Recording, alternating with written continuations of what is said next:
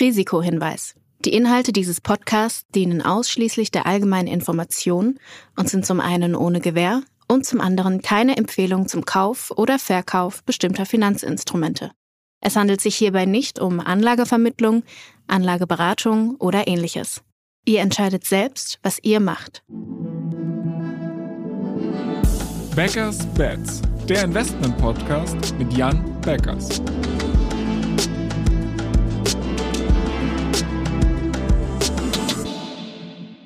Moin Jan. Hallo Florian.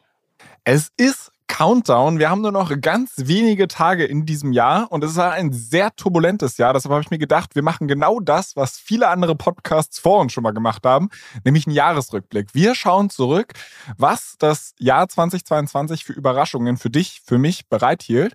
Und äh, bevor wir jetzt auf Einzeltitelebene gehen, habe ich gedacht, starten wir doch mal so ein bisschen mit einem makroökonomischen Blick. Möchtest du vielleicht mal ein, zwei Worte dazu sagen, wie du das Jahr 2022 als Investor erlebst? Erlebt hast? Ja, also das Jahr war am Ende ganz stark eben von Makro-Themen dominiert und gar nicht wirklich so sehr von Einzeltiteln.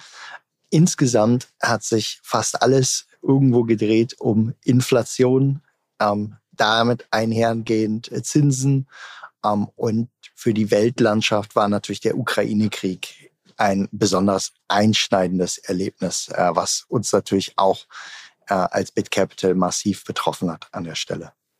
Weil du es gerade schon so ein bisschen angeteasert hast, lass uns doch mal über Performance sprechen. Wie habt ihr dieses Jahr abgeschnitten und das vielleicht auch in Relation zu den relevanten Benchmarks? Also wir haben dieses Jahr etwa minus 50 Prozent ähm, in unserem Bit Global Internet äh, Leaders gemacht, äh, was äh, auf jeden Fall echt schmerzhaft äh, für uns ist äh, an der Stelle.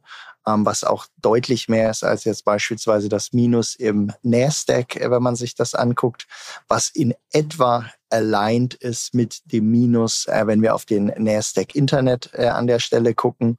Ähm, insbesondere dann, wenn man darauf schaut, dass man beispielsweise im Tinkoff allein etwa zehn Prozent an Performance wir an der Stelle verloren haben, aufgrund einer russischen Aktie, die weiterhin bei uns im Portfolio liegt, aber immer noch komplett äh, abgeschrieben ist, was ihren Wert angeht.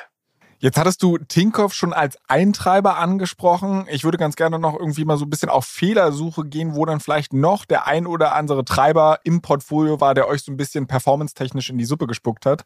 Also was gab es dann noch, wo ihr vielleicht eine Fehleinschätzung hattet? Also im ersten Jahr hat uns sicherlich Upstart noch viel Performance äh, gekostet. Ähm, Upstart war ja eine der Aktien, die für uns in 2021 besonders gut gelaufen waren. Ähm, in 2022 drehte sich das ganz massiv. Ähm, Upstart vergibt ja Konsumentenkredite und äh, Upstart konnte in diesem Makro-Environment von stark steigenden Zinsen auf einmal ihr eigenes Funding nicht mehr oder nur noch in viel geringerem Maße sichern und ähm, ist deshalb von, ich sag mal, starkem Wachstum eigentlich in sehr starke Wachstumskontraktion oder in sehr stark negatives Wachstum gefallen. Ähm, würde wahrscheinlich den Rahmen jetzt hier sprengen, äh, ganz stark ins Detail zu gehen. Auf jeden Fall hat die Aktie massiv negativ äh, reagiert in verschiedenen Schüben. Ähm, wir haben ziemlich heftig äh, verloren in der Aktie, ähm, haben dann irgendwann unsere Verluste an der Stelle begrenzt nach weiterer Research. Ähm, und äh, ich glaube, inzwischen ist die Aktie nochmal etwa 50, 60 Prozent, seitdem wir dort raus sind, gefallen. Wir glauben zwar, Upstart hat auch in Zukunft wieder eigentlich eine gute Chance, sind aber jetzt absolut an der Seitenlinie beobachten. Das glauben, die Aktie kann nochmal wiederkommen, aber das dann in einem anderen makroökonomischen Umfeld an der, an der Stelle. Im zweiten Jahr war es dann insbesondere Open Door, was uns stark Performance äh, gekostet hat. Open Door ist ein iBuyer, das heißt, sie kaufen und verkaufen Häuser in den USA, haben im Normalfall in einem normalen Markt eigentlich eine ganz gute Marge dazwischen, ähm, haben aber das Balance Sheet Risiko, dass sie Häuser eben auf dem eigenen Balance Sheet erhalten. Und als dann Häuserpreise auch zinsinduziert massiv verfallen sind, ähm, hat die Open Door Aktie äh, ganz massiv mehr als 90 Prozent ihres Values äh, an der Stelle verloren. Ähm, wir glauben an das Potenzial von Upstart mittel- und langfristig äh, und die Aktie tradet jetzt bei etwa 0,4 mal des Buchvalues. Ähm, das heißt, auf einem extrem günstigen Kursen derzeit. Im Nachhinein wäre es aber natürlich deutlich besser gewesen, an der Stelle früher auszusteigen. Okay, wenn du jetzt aber sagst, dass Open Door eigentlich zu einem Kurs-Buchwert-Verhältnis von 0,4 handelt, also ich quasi 40 Prozent des Buchwertes nur auf den Tisch legen muss, um die ganze Company zu kaufen, dann signalisiert das ja für mich ein enormes Risiko. Also quasi, dass die Börse eigentlich denkt, dass der ganze Laden pleite geht. Oder was sehe ich da falsch? Die Börse kalkuliert auf jeden Fall mit verschiedenen Szenarien für Open Door. Wobei typischerweise diese Art von Kursverfall auch gar nicht unbedingt jetzt auf einer großen Einzeltitelauswahl oder sowas beruht, sondern es sind dann häufig gewisse Baskets, die verkauft werden. Das heißt, jemand sagt, er möchte gegen den, gegen Häuserpreise in den USA wetten dann gibt's ein Basket an der Stelle von irgendwo 20 Aktien. Da ist dann Open Door drin, da ist dann Redfin drin, ähm, andere irgendwo Real Estate ähm, äh, nahe Player in den USA und die werden dann short verkauft. Und das ist dann nicht unbedingt eine Wette auf einzelne Unternehmen, sondern das ist dann quasi ein Faktor, den jemand äh, an der Stelle massiv verkauft. Und das steckt zumindest zum Teil hinter dem Verkauf. Wenn man sich den Case detaillierter anguckt, ähm, dann kommt man drauf, dass Open Door eigentlich gar nicht dieses ganze Balance Sheet äh, Risiko dort als solches hält, weil sie teilweise eben ähm, oder typischerweise die Häuser in SPVs halten. Das heißt, selbst wenn eines dieser SPVs pleite gehen würde, dann wäre eben nur diese Hülle an der Stelle pleite. Trotzdem, wenn man sich die neuen Daten an der Stelle anguckt, ist es so, dass auch nur die Häuser, die Open Door im zweiten Quartal gekauft hat, eben stark auf die Marge drücken. Häuser, die sie zuletzt gekauft haben, erzielen bereits wieder eine positive Marge. Die Frage an der Stelle ist jetzt aber gar nicht mehr so sehr, können sie irgendwie eine Marge erzielen in den nächsten Quartalen, sondern wie ist das Volumen der Häuser, die auf den Markt kommen. Und das ist weiterhin an der Stelle sehr niedrig. Das heißt, Open Door wird jetzt wahrscheinlich ein paar Quartale, wenn die Häuserpreise irgendwie graduell sinken oder wenn sie gleich bleiben, zwar eine okay Marge an der Stelle machen, wird es aber noch nicht schaffen, wieder das Gesamtunternehmen in die Profitabilität zu bringen. Sie sitzen aber nach wie vor auf sehr viel Cash. Ähm, wir gehen davon aus, dass deutlich wahrscheinlichere Szenario, was Open Doors angeht, ist, dass sie es auf die andere Seite schaffen. Und auf der anderen Seite winkt dann ein relativ großer Preis. Sie sind eigentlich nämlich inzwischen fast der einzige iBuyer, der dort übrig geblieben ist. Und iBuying als Geschäftsmodell ist insgesamt etwas, was eine strategisch sehr wichtige Position hast. Du bist damit nämlich in dieser Häusertransaktion drin, kannst noch die ganzen Kredite verkaufen, die damit einhergehen, hast auch viele andere Möglichkeiten. Das war ja auch damals der Grund, warum Zillow dort überhaupt rein wollte. Ähm, und insofern glauben wir, es jetzt, ich sag mal, dieses Jahr sehr, sehr schlecht gelaufen für uns die Aktie, hat aber ein ordentliches Potenzial in 23 und auch danach äh, dann wieder aus, auszureißen. Okay, also ich fasse mal für mich zusammen. Einer der Fehlgriffe aktuell war noch Open Door, da seid ihr aber nach wie vor optimistisch. Dann gab es noch Upstart, wo ihr euch aber komplett auf die Seitenlinie verabschiedet habt und Tinkoff, wo man jetzt ja auch nicht wirklich die Position liquidieren kann und es ergibt eigentlich keinen Sinn, weil es wie eine Option in eurem Portfolio schlummert. Ähm, jetzt mal aber abseits dieser drei Einzeltitel, wenn wir jetzt noch mal Januar 2022 hätten, ähm, was würdest du anders machen bei der ja, Portfoliogestaltung? Also wenn wir alle damit gerechnet hätten, dass die Zinsen so stark und äh, so weit steigen, ähm, dann wäre natürlich die beste Option für das Portfolio Cash gewesen.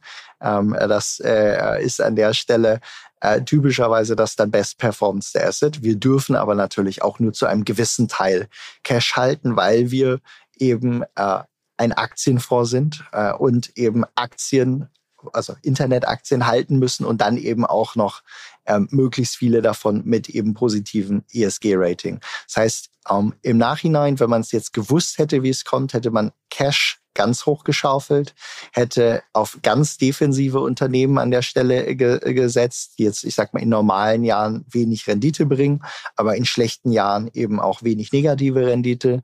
Ähm, hätten wir diese Glaskugel am Jahresanfang gehabt, dann hätte man sich an der Stelle deutlich defensiver aufstellen müssen. Ähm, Jetzt aus der aktuellen Perspektive muss man sagen, jetzt ist der massive Schaden bei Growth-Aktien natürlich entstanden. Wenn man sich genau jetzt umpositionieren würde, dann würde man sich an der Stelle gegen den Zyklus verhalten und würde genau die Wiederaufhol Bewegung damit dann verpassen. Und insofern äh, im Vorhinein wäre es schön gewesen, jetzt wäre es an der Stelle äh, vermutlich nicht mehr der richtige Move. Okay, wir haben jetzt schon darüber gesprochen, was vielleicht nicht so gut gelaufen ist. Das würde jetzt aber nicht alles in dem Jahr schlecht gewesen sein. Ähm, Gibt es dann so ein paar Sachen, wo du sagst, okay, da hat vielleicht euer Timing gestimmt, wobei ihr jetzt nicht versucht, den Markt zu timen, aber wo ihr sagt, okay, ähm, da war unser Einstiegszeitpunkt besonders günstig oder das ist eine, eine Aktie, wo wir einfach zum richtigen Moment am richtigen Ort waren und das richtig gesehen haben? Also das gab, das gibt's natürlich, das gibt's natürlich immer wieder bei Einzelfällen. Also ich sag mal bei Wise beispielsweise, TransferWise ehemals, ähm, äh, sind wir, ich sag mal, etwa einen Monat rein, bevor die announced haben, dass sie ihre, äh, dass ihre Quartalsergebnisse von oder dass ihr Umsatzwachstum von 30 auf 60 Prozent steigen wird, äh, entgegen der Markterwartung. Das war natürlich relativ äh, positiv. Es gab immer wieder andere Fälle an der Stelle. Aber in Summe muss man sagen, ähm, äh, war es ein Jahr, in dem nur ganz wenige Tech-Titel überhaupt das Jahr positiv beendet hatten. Bei uns im Portfolio waren es beispielsweise Finvolution, über das wir häufiger schon gesprochen hatten, einfach weil es, ja, ich sag mal, mit seiner sehr günstigen Bewertung von einem KGV von vier eben einfach sehr stark jetzt ein Value-Titel ist.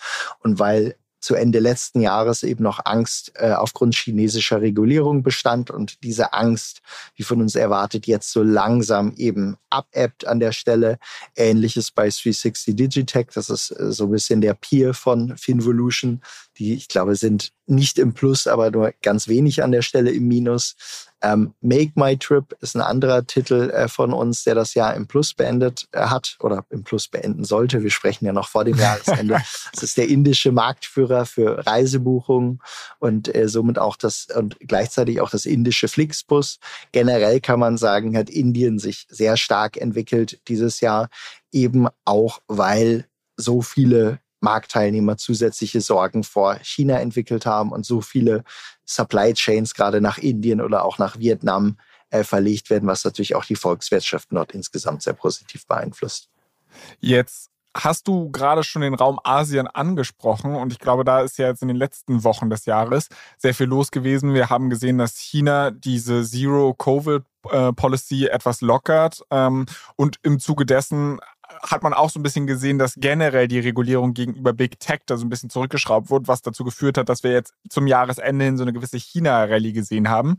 Mir fällt da insbesondere ein Titel ein, Pinduoduo ist seit Jahresanfang, habe ich gesehen, 50 Prozent im Plus.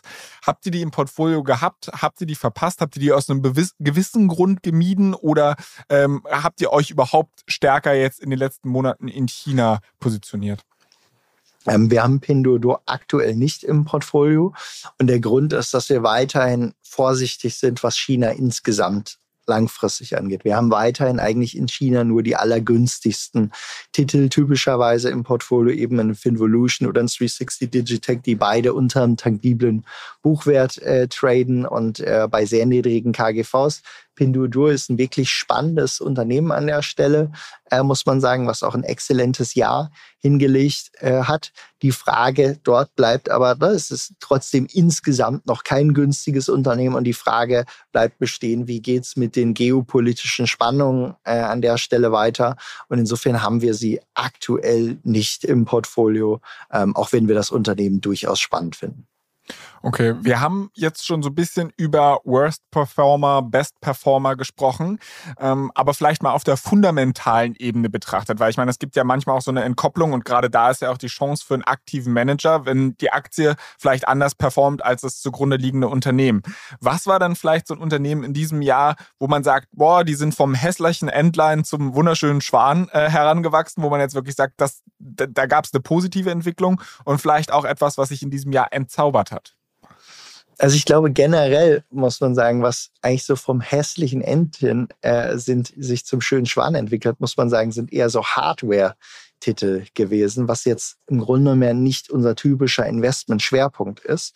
Hardware insgesamt, also Hardware, die im, äh, die im Nasdaq enthalten ist, hat deutlich besser performt, auch weil es dort einfach wegen der ganzen Supply Chain Störung, die es vorher gab, ähm, noch deutlichen Nachholbedarf gegeben hat und einfach die so lange noch ausgebucht waren mit irgendwelchen Bestellungen, die sie im Vorhinein hatten, dass äh, die sich eigentlich recht positiv dieses Jahr weiterhin entwickeln konnten. Software hingegen war eigentlich somit die schwächste Kategorie, äh, die es in Technologie insgesamt gab. Insbesondere Growth Software hat etwa 60 Prozent verloren, einzelne Software-Titel äh, noch deutlich darüber hinaus.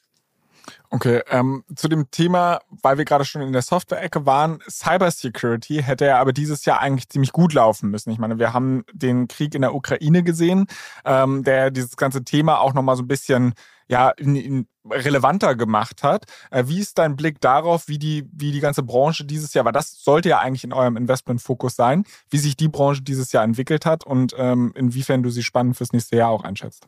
Ja, also wir sind beispielsweise in Palo Alto Networks äh, investiert, was auch sicherlich einer der bestperformendsten Titel äh, dieses Jahres insgesamt war, weil sie einfach beeindruckend lange ihr Wachstum hochhalten konnten an der Stelle.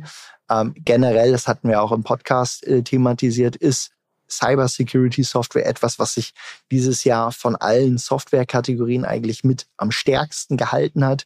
Ähm, sie haben aber jetzt dann auch, nachdem sich einfach das Jahr über deutlich stärker gehalten haben als der Rest von Software, dann eben auch insbesondere im Q4 deutlich einbüßen müssen. Und man hat ja, ich sag mal, so Titel wie CrowdStrike oder sowas, die noch lange auch ziemlich teuer geblieben sind. Die hat es dann jetzt im vierten Quartal erwischt. Und insofern ähm, war es für uns an der Stelle auch gut, dass wir dann, ich sag mal, die Titel, die so lange so stark geblieben sind, am Ende auch gemieden haben. Was hat dich dieses Jahr am meisten überrascht?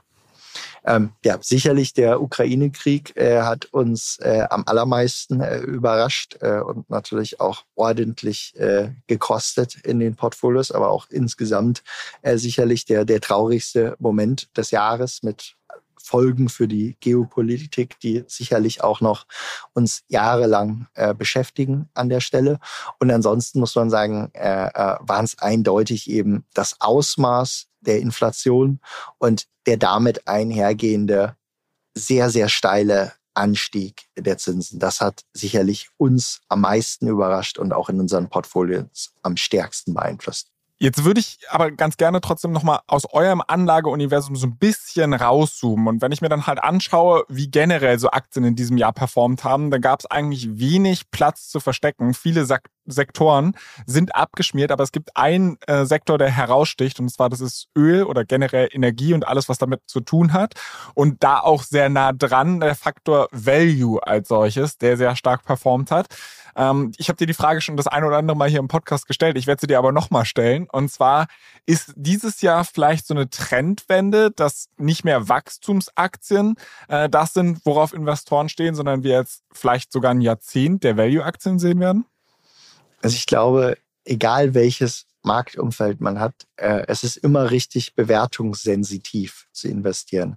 Das heißt, egal ob man jetzt ein Unternehmen kauft, was mit 50 Prozent wächst pro Jahr oder eins, was um 5 Prozent oder gar nicht wächst, man sollte einfach immer darauf achten, dass man relativ günstig bewertete Unternehmen an der Stelle kauft. Ich glaube, wir hatten ein paar Jahre, wo einfach, äh, ich sag mal, äh, Wachstum um jeden Preis irgendwo an der Börse honoriert wurde. Und ich glaube, in den nächsten Jahren kommen wir jetzt in ein Umfeld, wo Wachstum definitiv wieder sehr attraktiv sein wird. Ähm, eben auch, wenn wir jetzt in ein Rezessionsumfeld äh, geraten.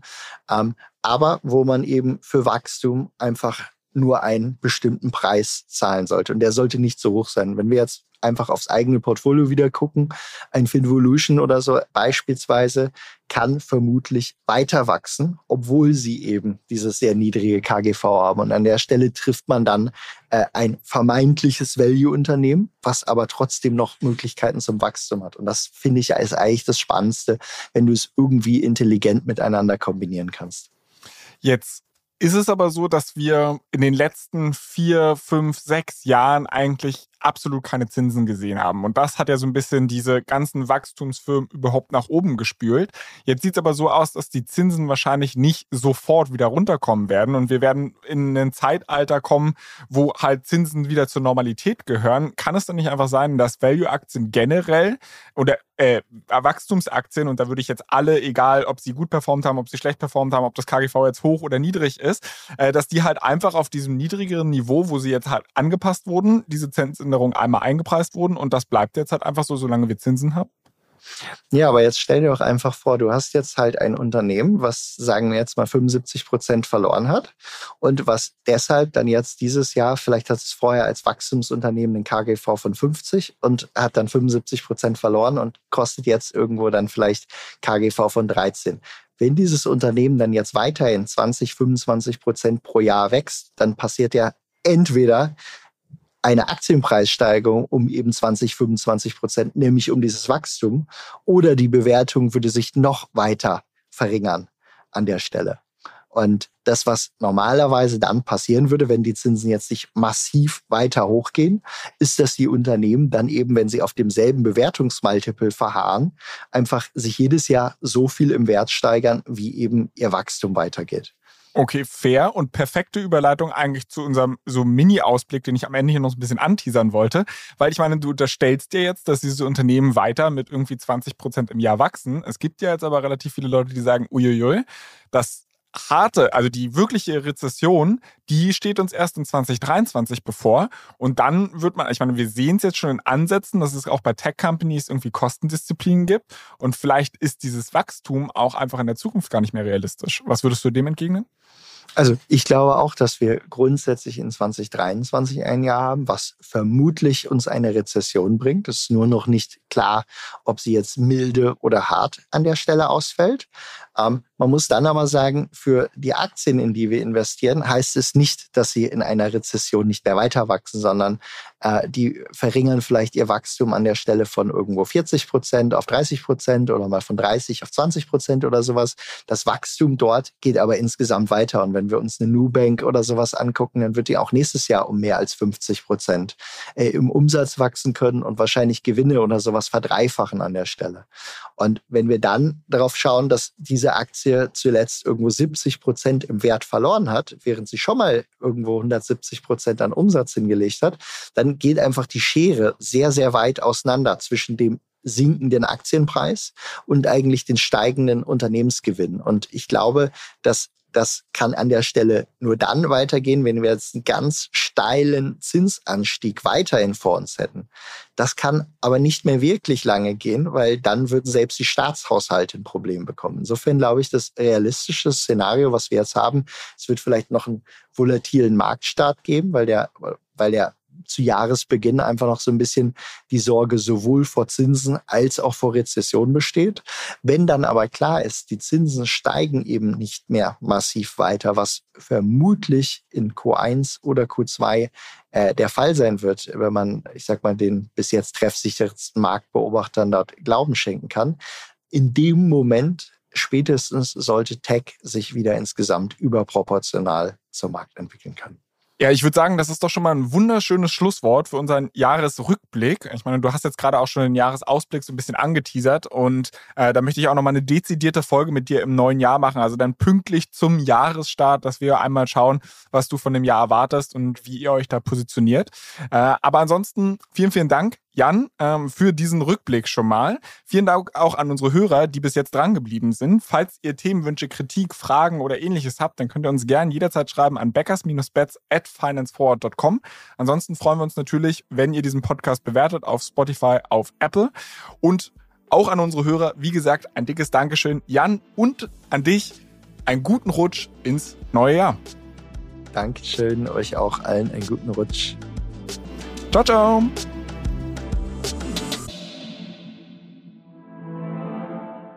Dieser Podcast wird euch präsentiert von BitCapital und Finance Forward. Die Produktion wie auch die redaktionelle Verantwortung für die Inhalte liegen bei der Podstars GmbH.